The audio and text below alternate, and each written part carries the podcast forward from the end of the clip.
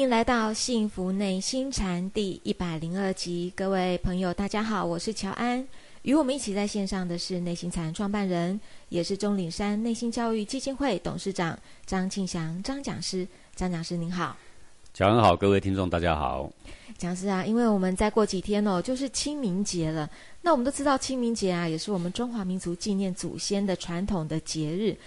那祭祖呢，既然是这么重要的大事，可是。我们又不知道应该怎么样可以如理如法的做好这个祭祖的仪式哦，所以想利用这一集的节目哦，请讲师你来教教我们应该如何来做好这个祭祖的仪式。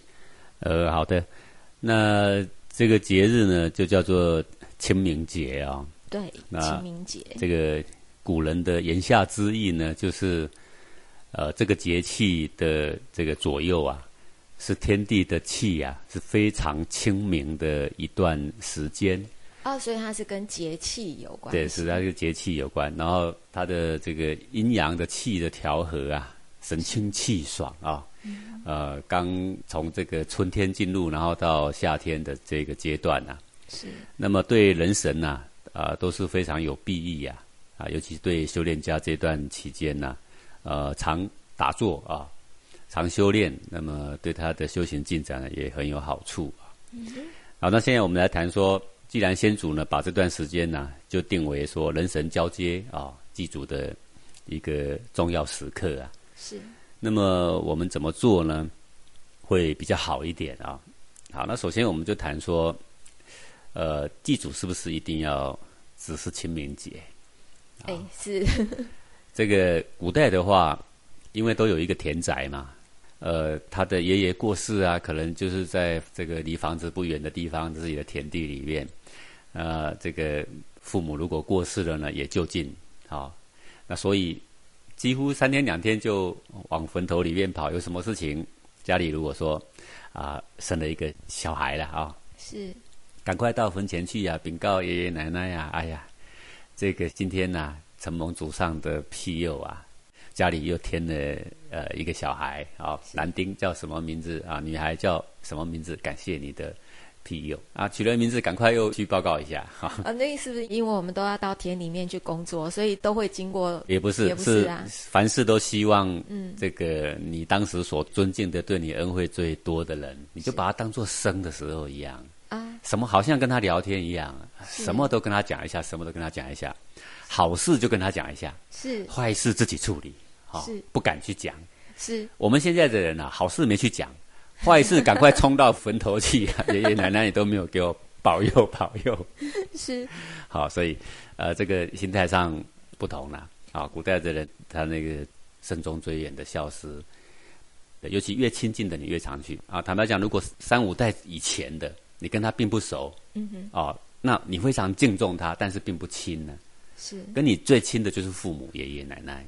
对，大略就是这样。是好，那凡有什么事呢，都去报告一下。那么，为什么特地来定这个清明这一天？因为子孙一多，就会到很远的地方，或者是自己到很远的地方。那我们就定定一天，家族就在这一天一定要集合，我们一起到我们的祖先的坟前，到爷爷奶奶坟前，到父母的坟前，去让他们看看我们。啊，说不定你买了新车，你买了新房啊，那时候呢，都要去禀告一下。他说：“爷爷奶奶还是父母啊？哎呀，你把我生下来，我很努力，我也没有给你丢脸啊！我也把这个家安顿好。啊，今年呢又买了一个新房子，跟你报告一下。你如果还在的话，你就会可以跟我们一起生活了。你可以这个分享一下我们的努力的成果啦，等等，类似像这样的讲话。定定一天有一个好处，家族借这个机会有共聚一堂、互相认识的时间。”还有呢，整个家族来向祖先礼敬，那祖先呢会感觉到非常的宽慰啊，这个就是表达我们对他们的孝思啊。是讲师，那祖先是不是真的会有收到我们的心意，然后真的会觉得很宽慰？对，那当然的，为什么呢？因为精气为物，游魂为变啊，这个是《易经系辞传》里面孔夫子所讲的。呃。我们现在人在世上有我们的精神，加上我们的这个肉体，啊，看得到摸得到的一个人，叫做精气为物，游魂为变。等下这个有一天肉体坏了，在里面的那一股能量，那一股精气神，它是可以变化，它就是这个轻轻者为上为神明，重浊者为下，那就为鬼魂。嗯，那么我们一般没有修炼的人，到临终的时候都是重浊的。是。好，阳气越来越少，阴气越来越盛，那么最后就到了一间。举个通俗一点的例子，大家比较容易懂。呃，我们祭祖的时候，我们香烟一点，就等于我拨通了电话了。嗯。好，我要联络一个很远方的人，我电话 已经拨出去了。是。好，那一头呢已经要接电话了，差不多是这个意思。所以祭祖香烟一点，哎，如果我们的子孙表现很好，祖先对你没有生气，祖先对你很疼爱，马上神格就降临了。好，是。然后我们在跟他讲话，你一定要想象，就跟活着的人讲话，敬上我们那一份亲近的孝思啊，啊，这个是一样的啦。是。好，所以我是想说，不是只有清明节这一天祭祖，随时平常的时候啊，都要保持这个习惯。祖先有看到我们这个儿孙，呃，什么事都不跟他讲，他会生闷气。哎 哎，生闷气哥，我举个小例子说了，就说你有一个儿女，整天在外面混混混，回来什么事都不跟你讲，你会不会觉得有点纳闷呢？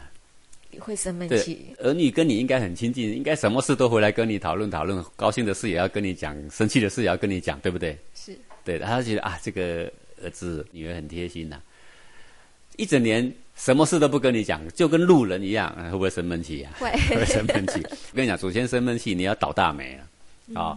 祖先疼爱你啊，你做什么都顺利。你闯荡事业，你不容易碰到小人，别人办不成的事，你去办，哎，就很顺当。哎，各位，你有时候你会看到哈，有一些公司哈，也会发现有这种福星哦。国家你也会发现有这种福将，你知道吗？别人办不成的事情啊，这个人一出马，马上就给他办成。对，哎，这个就是宛如有祖先暗中在提携护佑一般呐，什么都顺利。是，所以。这个平常啊，不要忘记我们的祖先的先灵。对，但是讲师，你刚刚有讲说啊，如果都没有跟祖先这样子报告讲的话，我们要倒大霉，那是不是因为祖先要提醒我们说，哎，你要注意一下？呃，你没有跟他报告的话，他只是生闷气，不会倒大霉。呃，不会啦。但是如果你忤逆祖先的事或缺德的事做太多，那真的要倒大霉。对，呃，比如说贪官污吏，他做这些事情，你不要以为你在阳间很风光啊。他在阴间脸上无光，你会发现这些贪官污吏几乎没有好儿女的。各位，你仔细看看呐。嗯哼。哦，人家说看不到人间的因果报应。各位，你仔细看看那些贪官污吏啊，没有一个什么出好子孙的，非常奇特。嗯以前我的这个呃姐夫啊，他们是法院的这个书记官啊。是。有一天他就跟我讲这个事情，他说怪就怪在哈，他所认识的法官哈，几乎怎么生那种。残疾儿女的比例怎么如此之高？法官对法官啊，那个时代贪官污吏很多，法官拿钱办事的很多，黑白不分，只要有钱判生，无钱判死啊，很多。是他说那些人几乎没有好儿女，几乎都是重症残疾哦，非常令他压抑。他那时候跟我讲的，唯独有一个部长真的很好，儿女个个都是博士。然后你仔细给他看那个人品格真的很好，所以也有好人也有坏人。是他说的比例高，比如说一个办公室里如果有十个法官，假设有六七个生重症的儿女，就很高了啊，对不对？我们不是说全部没有好人，是，但是却很多都是这个问题的。是的。好，这个都是跟祖先呐，能不能在阴间好好的爱护你、提携你呀？那是跟他对你生不生气有很大关系呀。各位不要以为这个没有关系呀。是。好好，那我们刚刚讲说，记住，首先就是要怀着一个。跟自己的亲人一样聊天，那种亲和啊，那种孝思啊，再来，那我们清明节到了，那全家呢就要一起去祭祖。今天的祖先的坟墓大半都是在一个公墓啦，哈，或者是现在比较这个近时代的话，就是灵骨塔。对，好，我们要去祭祖的时候，走到这个公墓的范围了，或是接近这个灵骨塔的范围了，我们就要记住啊，不要嘻嘻笑笑的，收纳我们的言行。好，谨慎恭敬的态度，我们要进入这个区域。为什么我要这么说呢？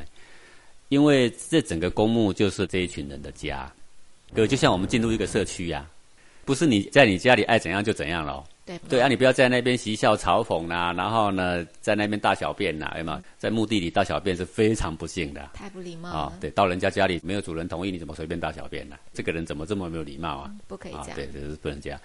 呃，然后呢，衣着要端庄，这露一块那也露一块。你说，哎，我这样比较凉啊，有什么不可以啊？好、没有敬意，对，这个没有敬意，好、好像我们要去见一个达官贵人，你也不会穿一个露背装去呀、不会，对不对？你看美国的众议院、参议院开会，是不是各个西装革履，就是要端庄，就是你认为最端庄的那样啊，穿出来。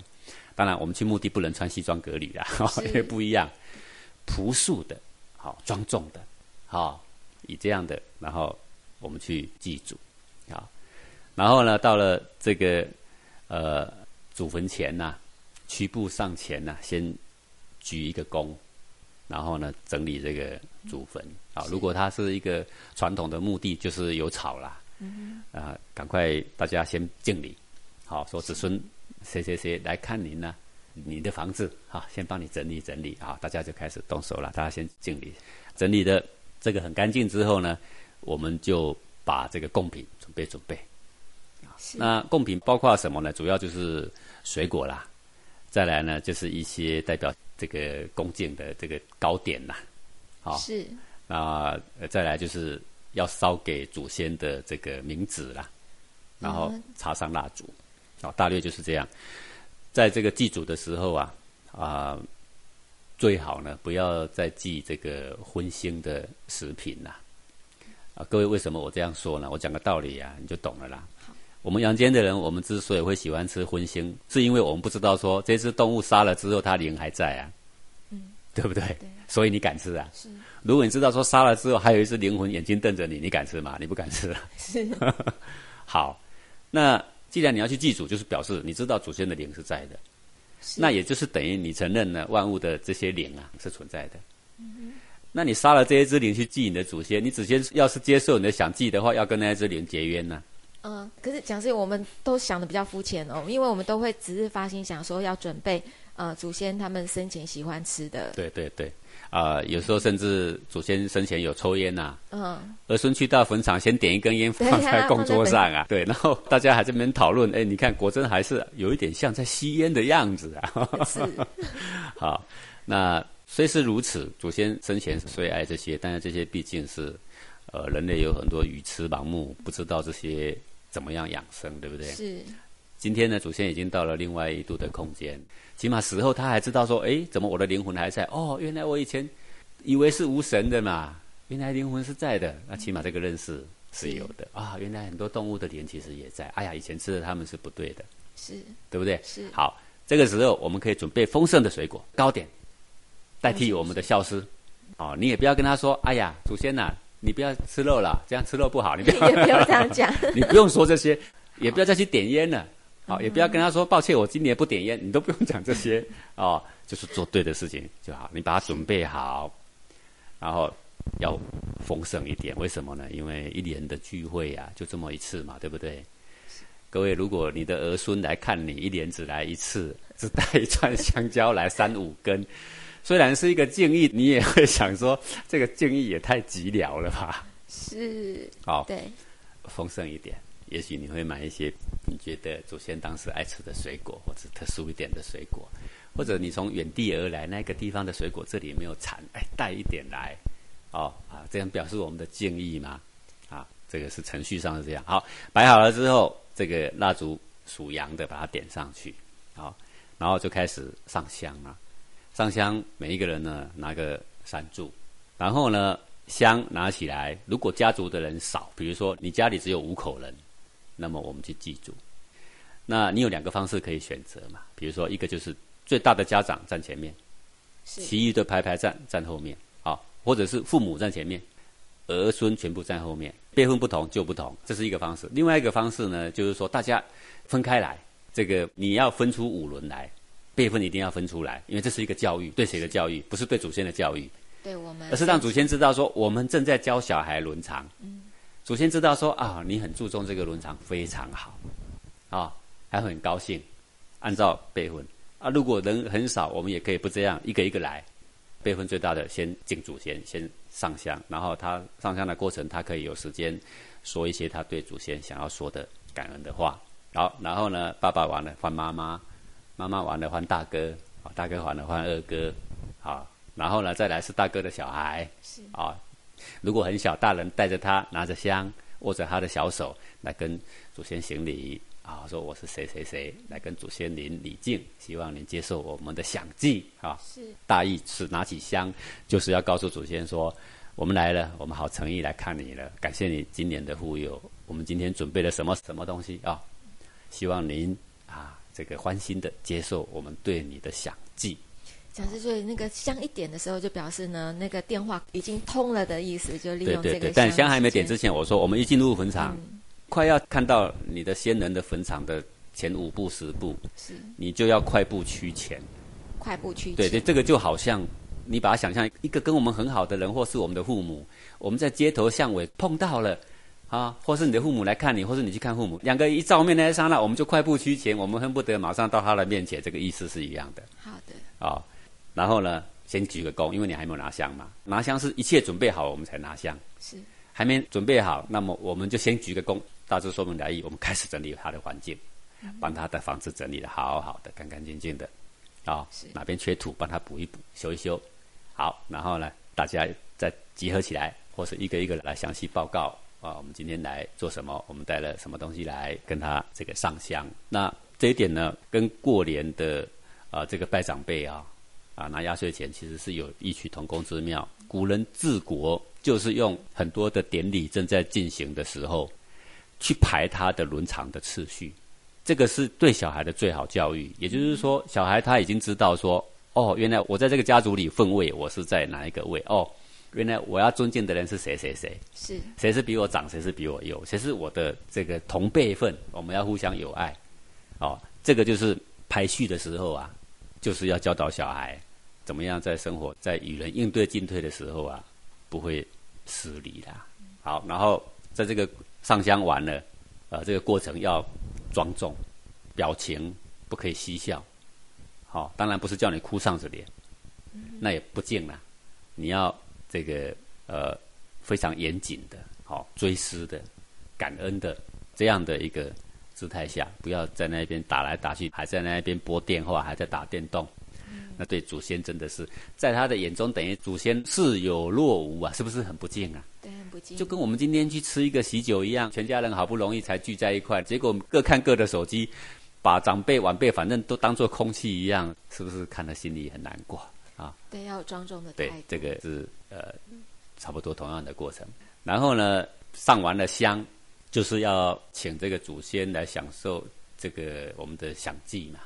啊、上完香，大家呢跟祖先呢诚心正义的呢磕个头，是。好，譬如说过年的时候，我们跟长辈拿红包是磕一个头，好，是。那么已经这个往生的死者为大，我们呢磕三个头，好，这个正心诚意的跟他磕个头，好，磕个头起来之后呢，那么就要等祖先享受我们为他准备的这个祭品啊。你总不能说磕完头说，哎，我们收一收走人啊。祖先说，哎，你拿东西要来给我吃，怎么我还没吃，你们通通收走了？你不来拜还好，你越拜他越火大。是好、所以那个到底要多少的时间？就哎，就是香的时间嘛。香的时间。因为你看香的长度啊，嗯，慢慢烧完的时间，也就是这个古人给我们定定这样，因为我们不懂嘛，对，因为我们不知道祖先吃饭有多快嘛，或多慢嘛，你总不能等他三个小时啊，对不对？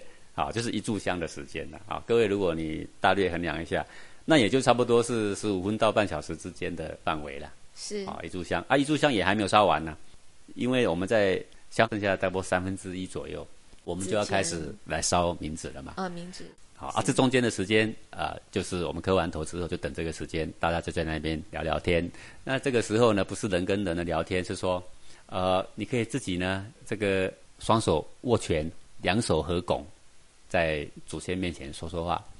那么这个信佛教的人可以双手合十啊，不论哪一个宗教，你就用你的方式啊。如果是古人的方式，不谈宗教，就是跟见到生人一样，双手合十握个拳啊，比如说我们说恭喜恭喜，有没有？是。啊，就是那一个手势，啊，他握着拳。在胸口，为什么呢？因为我们感觉我们的情感的中枢就是这个黄庭啊，就在我们的胸口。是，你看合十是不是掌也是合在胸口，握拳也在胸口，这十字架也是比在胸口啊，比一比还是交叉点也是在 胸口啊，同一个位置。对，对都是这样啊。好，就是这个发自内心的，然后呢，跟祖先呢聊聊天啊，报告一下自己的一些近况。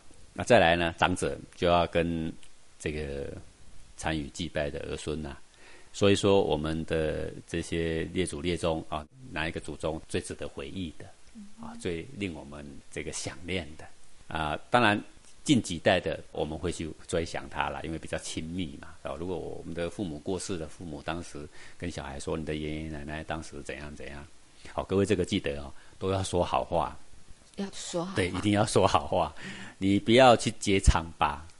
好，你就说，哎，当时你的爷爷啊，就是喜欢嫖妓，好，而 且这样不行，或者是喜欢赌博，这个都不他能他。听了就火大，就不要说这些。我们就来回忆当时他对我们照顾是如何，呃，无微不至啊，好，不要对父母有任何抱怨，即使他生前以前曾经怎么样对你不好，哦，你不要抱怨说，你看你爷爷对我们不公平。财产竟然大部分给老二，我的做老大一点都没有分到 啊！不可以讲这些，不要讲这些。不能讲这些，全部都要是追思的好话，好，好对，和颜悦色的，好，不可以有任何的批判。你一批判呢，祖先说不定他当时有不得已苦衷，说不定有你不能了解的事情，对不对？是那所以呢，火大你就倒大霉了，不要弄到祖先火大啊！就跟人相处也不能把对方弄火大，何况是死者为大。是那没有祖先就没有你，是，委曲求全的、和和气气的，啊，接下来追思一下祖先。那为什么要这样？第一个，我们是缅怀先祖；第二个，我们知道感恩嘛，哈。再来就是我们教导子女如何慎终追远，好，然后再来呢，就是大家在一起聊天的时候，就是家族的和乐的气氛呐、大家的彼此的熟悉呀、是才有办法营造啊，而不是自家人感觉彼此非常的冷漠了，好，对不对？好，那这个等香慢慢烧烧烧烧到差不多三分之二啦，那我们跟祖先禀告一下，大家站在一块，看是我们说这个双手握拳，拱手行礼来跟祖先报告一下。啊、现在的时间呢，是我们有跟你准备了一些这个名字啊，那我们要一起烧化给你，好然后，就开始烧名字。那烧名字的时候，各位不要急呀、好，当然我们把名字折一下，然后让它更容易烧，对不对？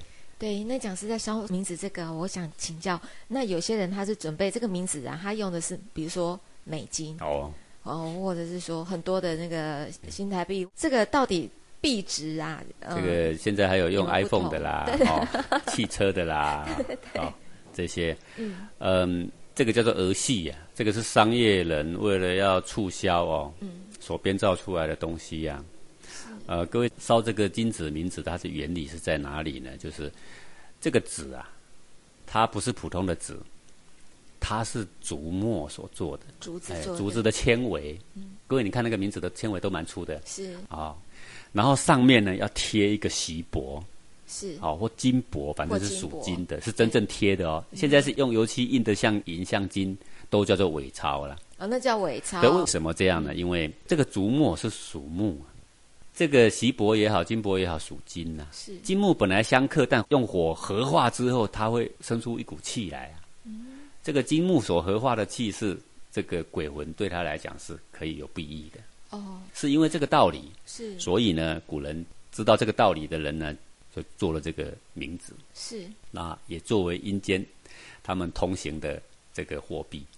好，因为就像我们以前的货币叫做贝壳，不是钱呐、是，所以我们如果是烧了画了那个伪钞，等于也没有用，或者是画了那个 iPhone 啦对、对。美金那个，等于都没有用。哎，就等于你去见一个朋友，然后带了一个很漂亮的水果盒啊、嗯。或者是一个宝盒，里面装的一堆伪钞啦。没有用。你不拿来还好，你拿来我实在是越拿越火大。啊，对，好，人家正统一点是。啊、像有时候啊，呃，要祭祀啊，那么我们就要交代说去买这个金子或买冥纸的啊，你要记得啊，嗯。要买手工的，因为手工的就是那个金箔、锡箔是一定要用贴的。是那才正宗的。对，哎、有一种是第一张有贴，第二张开始都是油漆的。嗯，啊这也不行了，这也叫伪钞，真对对对。啊，更严重就是全部都是油漆的，嗯 都是伪钞。对，哦，啊，这个要记得啦，买金子的时候会多花一点钱，没错，嗯，但我们也可以量不要买这么多嘛，有时候你烧多了只是为了好看吗？没有意义啦。是同样，你去买伪钞的钱，全部去买真钞，是啊，这样就好了吗？嗯哼，对不对？好的好的，然后在烧的过程，我们耐心的等待，呃，不要为了这个求快，就拿了这个竹子啊、木条啊去挑这个名字。哦不行，挑名字你就等于把它给弄破了，嗯，哦，弄破了以后，祖先拿到还要一张一张接，多麻烦呢、麻烦，钞票是破的，不敬了对，好。好，，所以这个情况的话，大家要注意。那纵使你等它慢慢烧，然后那个香不是慢慢越来越短，如果是名字还在烧，香已经快烧完了，那我们在香还没烧完之前，我们就大家再集合在祖先的面前，再拱手或再拱手。合十，跟祖先报告说，呃，这个祭祀呢到这里呢已经接近尾声了。明年此时或什么时候呢？我们一定找机会呢，我们还再来看你，再来帮你修补房子。是啊，希望这个祖先呢啊保佑我们阖家子孙平安哈啊，这个每一个呢都有进步。是好，然后我们就跟他谢恩，一样三叩首起来，那个香剩下一点点，对不对？拿起来就丢在刚刚的名字里面，让它同样一起烧化掉。好，然后慢慢等等这个名字烧烧烧烧到都差不多了，然后我们再走。我都在想，过程中常常很多人就拿着木条一直挑它，就希望它快点烧完。各位一年才去看一次，没有差那十五分钟啦。好啊，如果你在烧的过程，你有把它给折一折，松松的，那就更好烧嘛。是啊，你连折也不折，一整叠丢下去，哇，那可要等很久，对不对？好、所以这个就是我们的这个基本啊，拜祖先的心态。好，然后现在我们讲退场。退场的时候，你要离开了，对不对？先往后躬身，头看着地上，好像依依不舍一样。头为什么往下看？不往前看的意思就是说，古人尊敬一个长者，不敢正眼瞪他了，都会头稍微往下，然后往后退个三步，再转身。是啊，然后好像依依不舍的离去，这样哈，不要好像这个飞奔似的哈、逃去，不可以这样哦，会让人家觉得说哦，你好像是迫不及待要离开呢，哼 对祖先会伤心。哎，首先会伤心。好，这个就是我们要知道的一些礼数啦。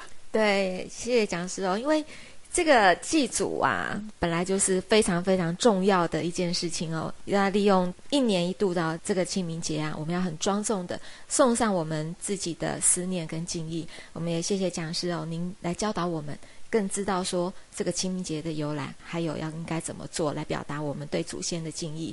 呃，我们谢谢讲师您的解惑，当然也欢迎各位听众朋友啊，您来信提问或者来与我们分享您的心得。你可以将您的提问呢寄到我的信箱，我的信箱是 joanne j o a n 小老鼠 h t z 点 o r g 点 t w，我们会将您的提问呢在节目中安排，请我们的讲师来为大家做解惑。那我们就先进一段广告，待会儿回来喽。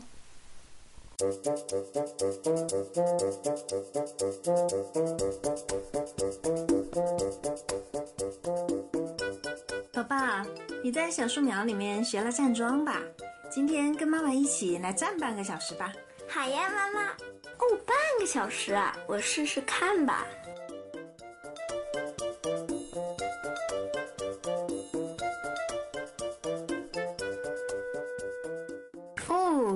宝宝你好棒嘞，真的站了半小时呢。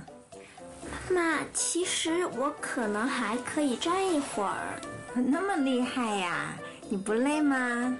嗯，刚开始会累，后来我就把力气都放在脚上，其他地方就不累啦。那腿还酸不酸呢？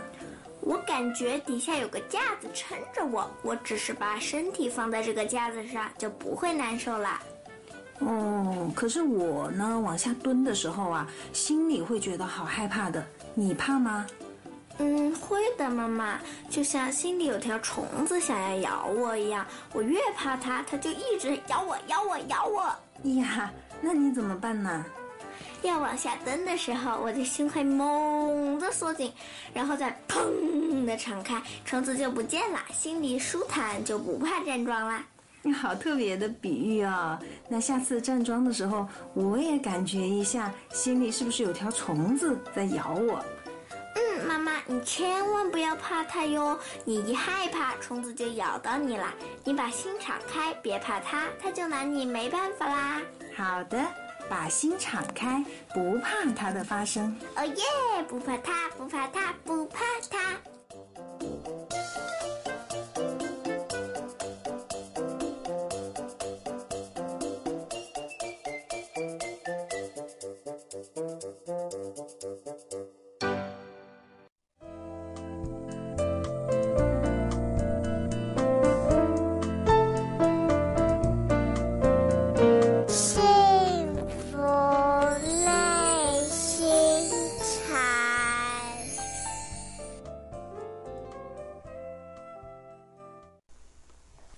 回到幸福内心禅。在这一节的节目一开始呢，我们要进行的单元是中文之美。不知道讲师您今天要为我们讲解哪一个字？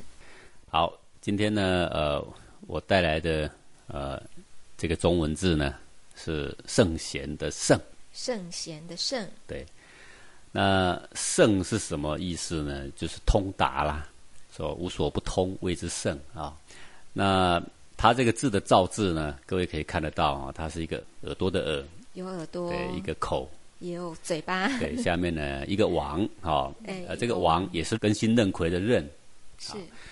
那么它是从这个耳朵啊来说起的，这耳朵，然后旁边配个口，就是听到了，然后说出去，好、是。所说的不离王道，所听到的不离王道。当然，在这个社会上是是非非这么多，但是谣言止于智者，是对不对？一个智者，他听只听他那个真理的部分、有益的部分、真实的部分，声闻过情的呢，他都忽略掉。他永远办事情呢，他不会跟你翩然起舞。他从他过滤之后，他已经知道这个事情，他说出去的呢就是有益的。好、谣言到这里已经停止了，无意的那一些声音到他这里呢也停止了。是，对，所说出去所做的事情呢，都是通天彻地的王道。这个“王”啊，这个字啊，下面那一横就是向天，中间这一横是气天，最上一横呢是理天，中间一竖呢是贯穿。好、哦，贯穿，对，一个圣人做出去的礼，不违背人，不违背神，不违背仙佛，不违背上天，他是天人一贯的。好、就是这个“王”字。古人讲王道，王道，对，这个王道跟霸道不一样。好、霸道就是像美国一样，好、我船坚炮利比你强，我飞机比你多，比你精良，我的航母比你多，也比你精良，对。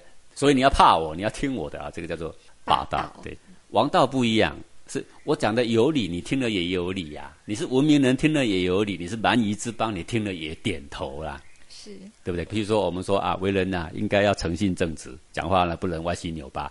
哎，你说给文明人听也听得懂，你到蛮夷之邦也听得懂啊。各位，你进入黑道，他照样是这个逻辑呀、是对不对？你敢跟你的黑道大哥讲话歪七扭八吗？然后你骗他吗？你就等死啦，对不对？是好，所以你看这个关圣帝君哦，黑道也拜他，警察也拜他，对，谁都拜他。这个黑白两道都得要尊敬他，为什么？因为他行的就是天地贯穿三天之正理啦。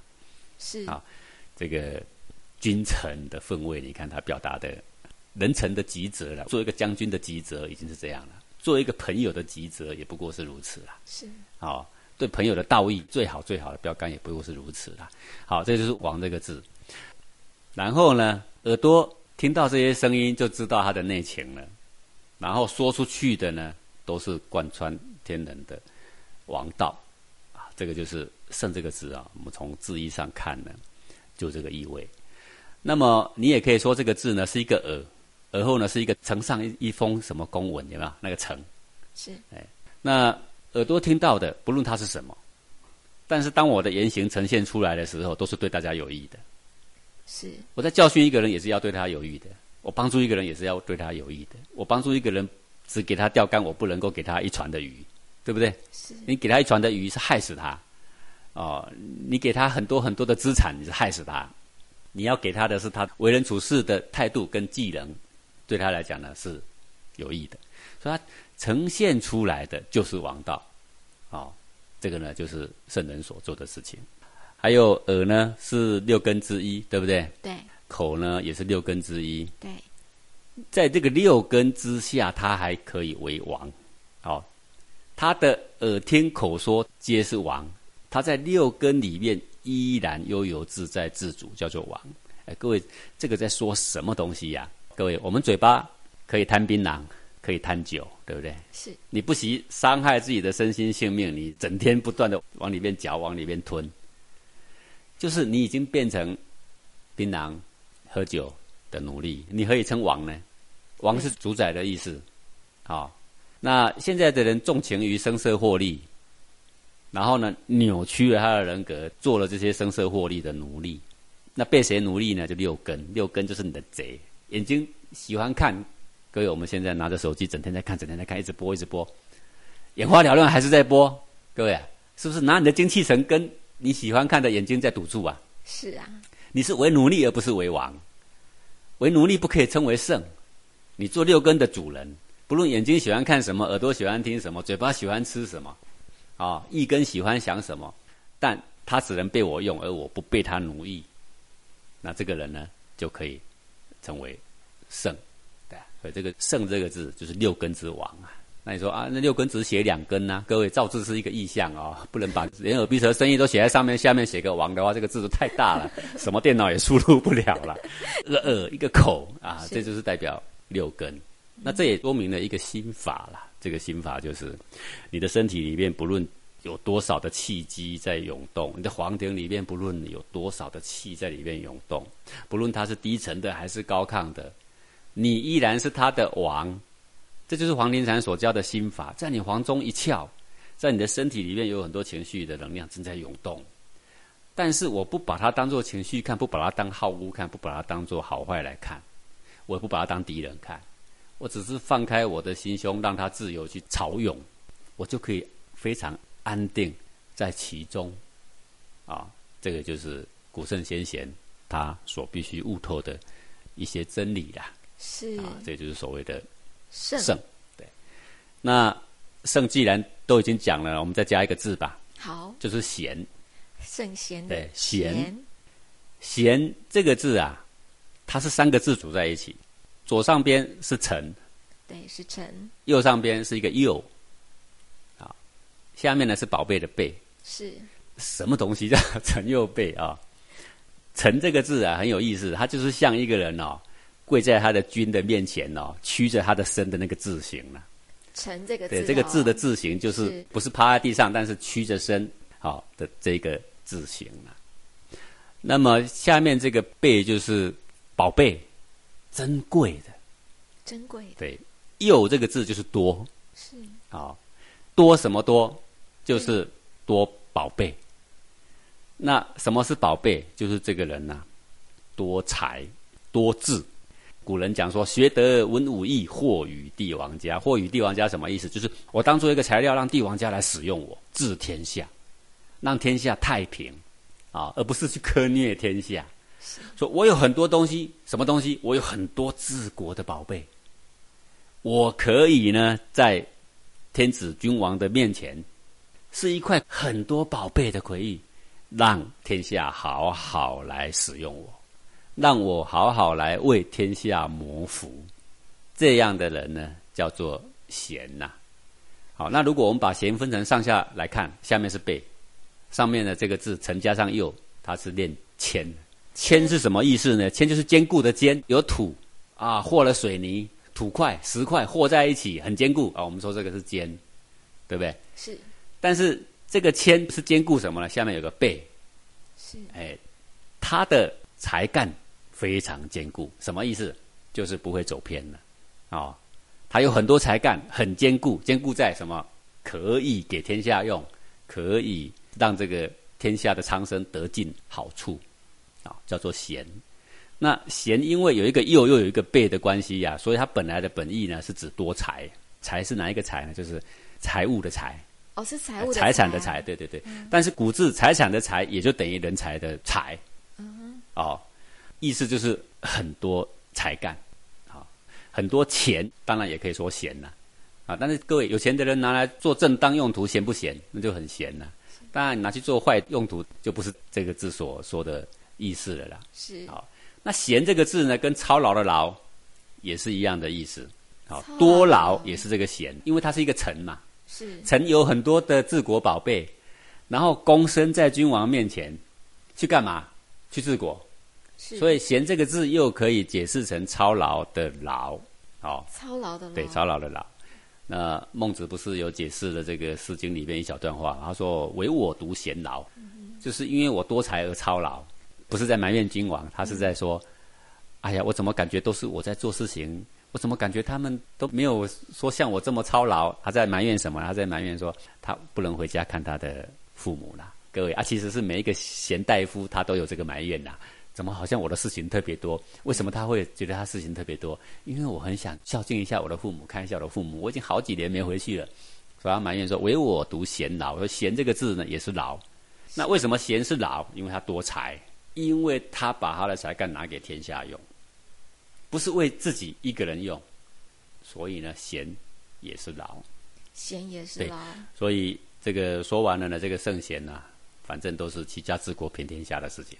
好是呃，是贯穿天地人的事。好，所以这样的人呢，在古代来说呢，就称他为圣贤。圣贤那圣贤也就是这个为仙为佛的人，他在世的时候，把人间的纲常伦理、他的责任义务、他的道义示范到极致的人。唯有德性示范到极致点，他死后他才会是仙佛呀。好，所以在世的时候活着，我们就叫他圣贤。有了这个圣贤的道德的水准，死后呢，我们就说他是仙佛哦。其实是一个是死后的名词，一个是在世的名词啊，名词不同而已，道德水准呢是一致的。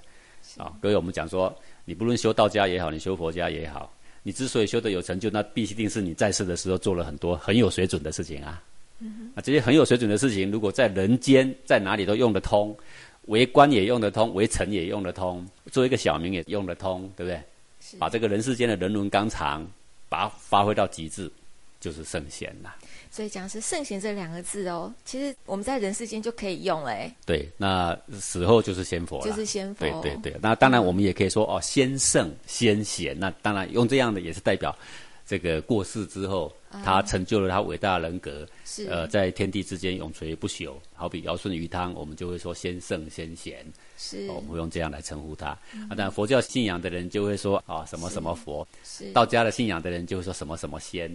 啊啊是。啊，比如说尧舜禹啊，那道家就说他是三清道祖啊，是。啊三圣啊，他们都可以这样子称呼，都是一样的啦。是是是，只是哦，在人世间要成为圣贤，还真的是对，对我们有意义的，当然是人还活着的时候，到底你做了些什么？是哦，所以儒家的儒啊，是以脚踏实地的一个教育。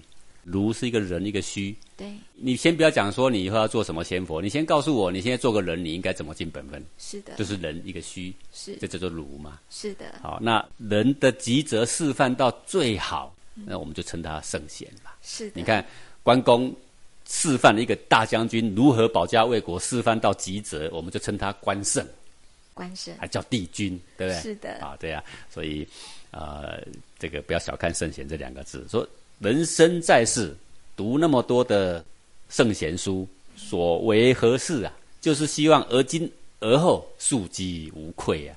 是。对自己的身心性命，对别人都无愧啊，我们就会称他为圣贤。是，谢谢讲师，您今天要跟我们讲“圣贤”这两个字。那接下来呢，我们要进行的单元则是“见为之助”。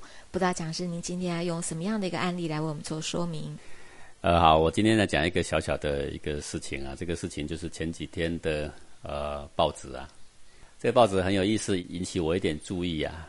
它的标题就是英国向大陆取经，取什么经呢？哎，欧美先进国家 对他们一直认为的落后的东方，到底有什么好取经呢？啊，它的取经就是英国向大陆引进九九乘法表。九九乘法表，好、这个真是你要说大快人心嘛？没有，我心里其实有很多的哀戚。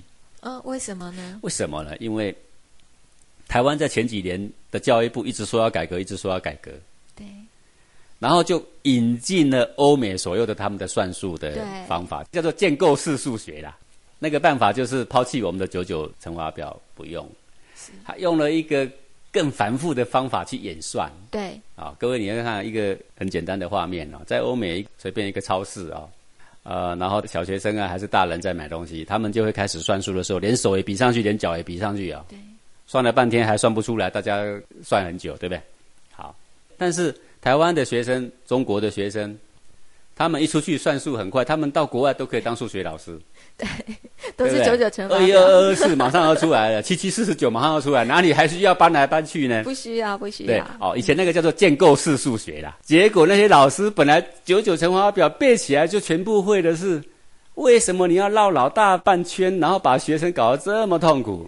老师也很痛苦。对，教育部说，因为我要让他们知道原理。各位，九九乘法表的原理其实讲个十分钟也都了解了嘛。虽然你辛苦一点背一背，也许花个一个礼拜，之后是终身受益呀、我们把繁复的事情用简单的方式就让它达成，省掉好多好多时间。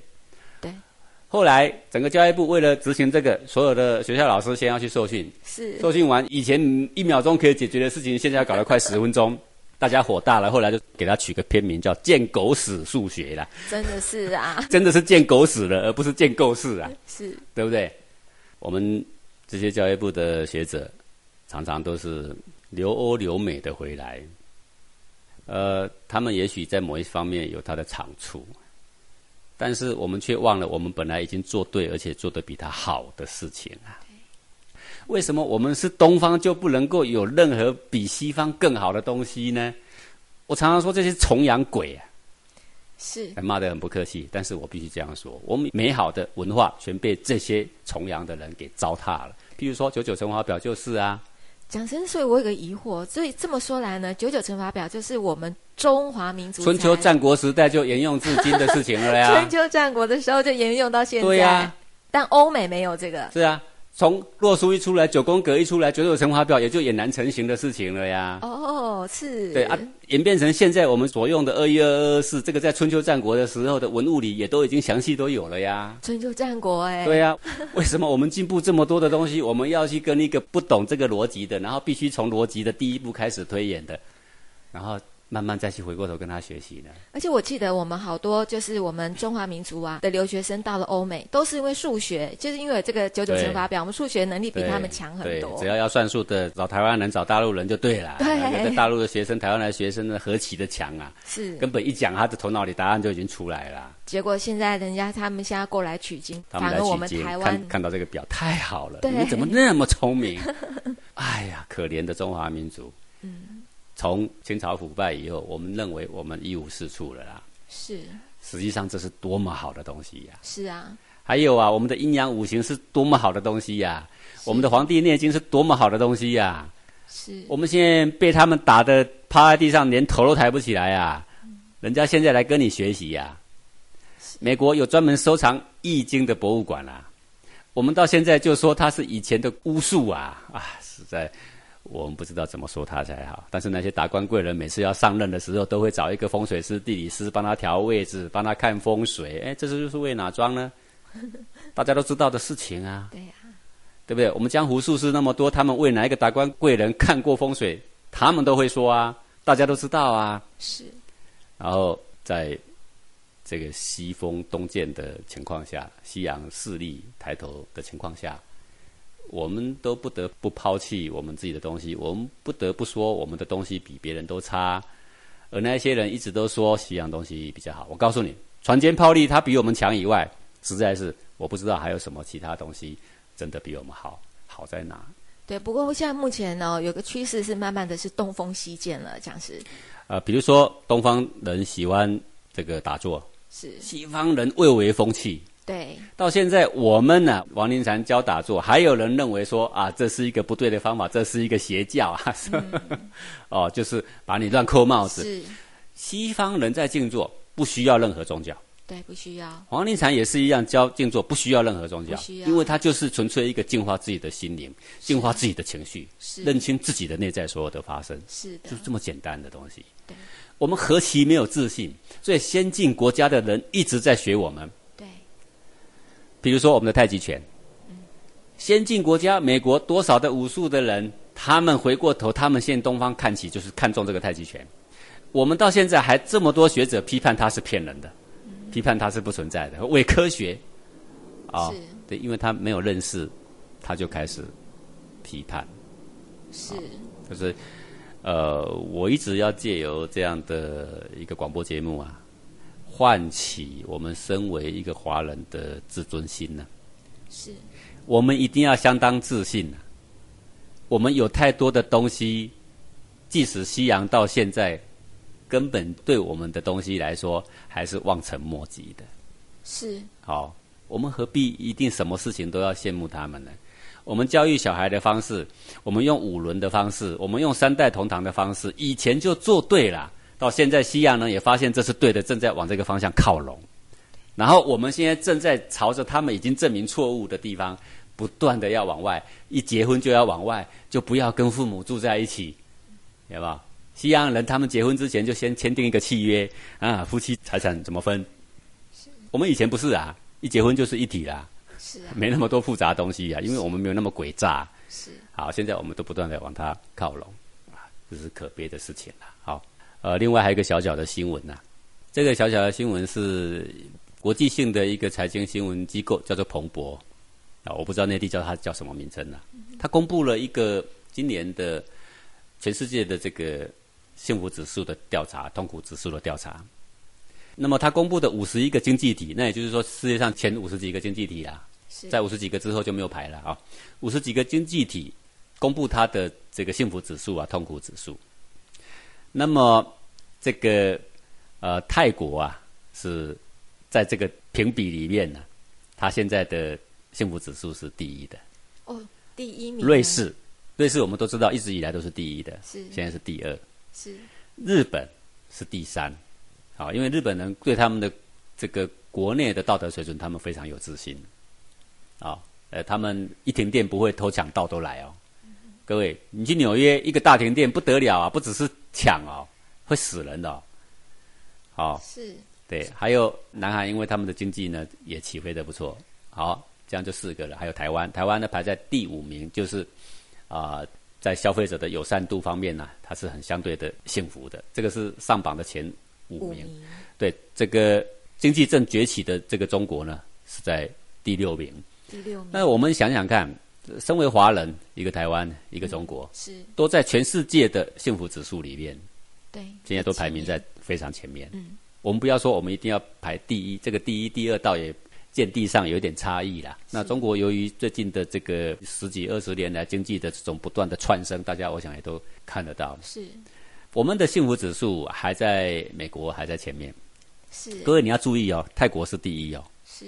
而且泰国人他们热带风情的人有一种热情洋溢，对吧？是啊、这个不拘小节啊，然后他们最近的这些呃就业情况也有一些改变，这种乐天派的人呐、所以他们要居在啊这个前面。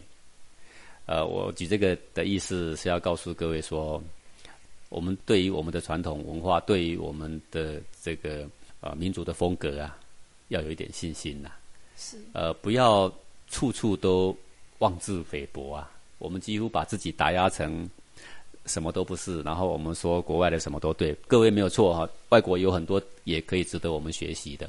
比如说，我最近常常看到有些德国的教育家，他们怎么教育他们小孩；德国父母的是怎么对待小孩的；意大利父母是怎么对待小孩的。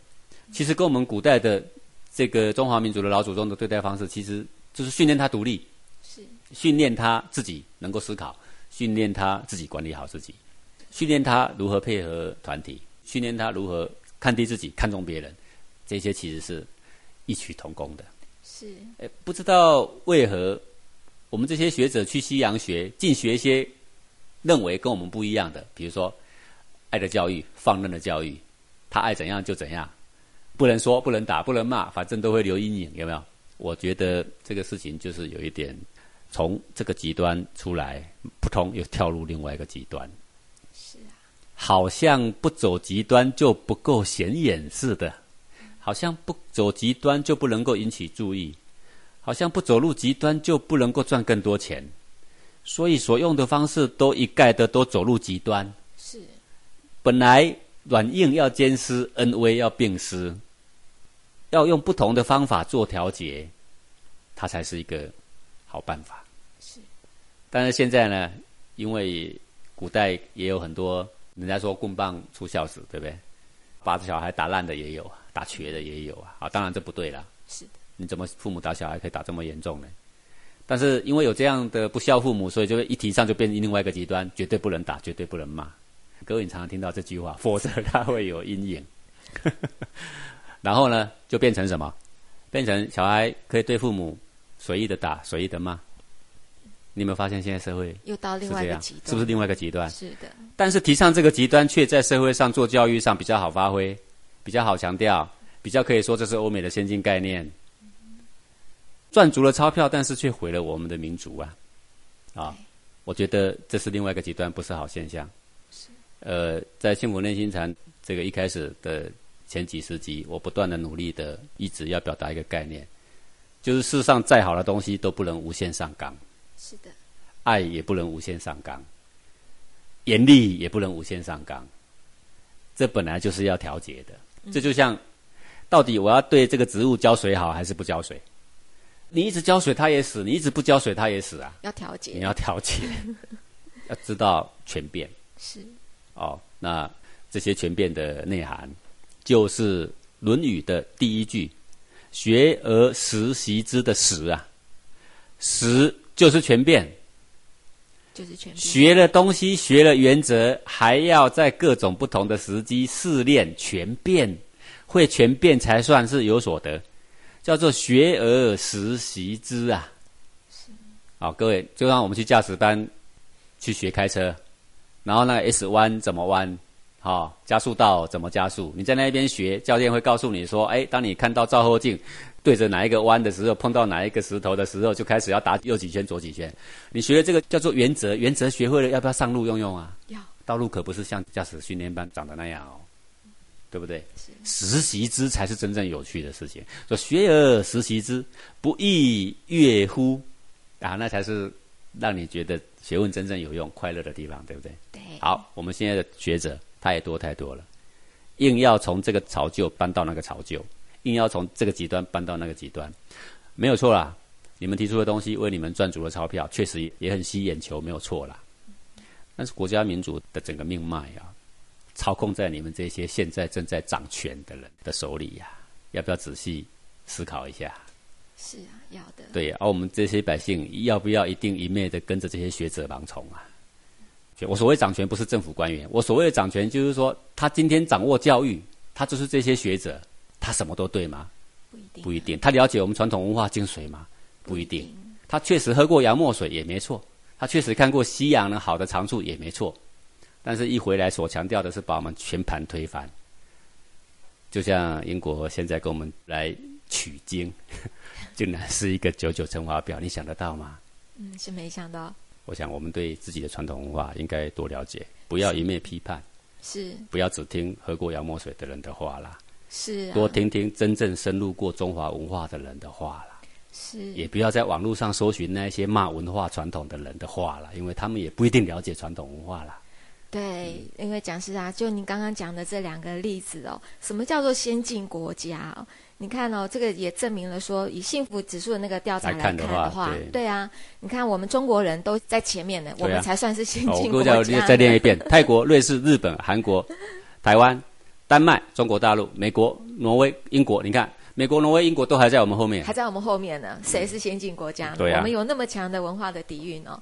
呃，真的谢谢讲师您的提醒，我们要好好的醒思一下，我们才是真正的先进国家。感谢讲师今天的空中讲授，也感谢各位听众朋友的收听。我们下星期同一时间空中见喽，拜拜。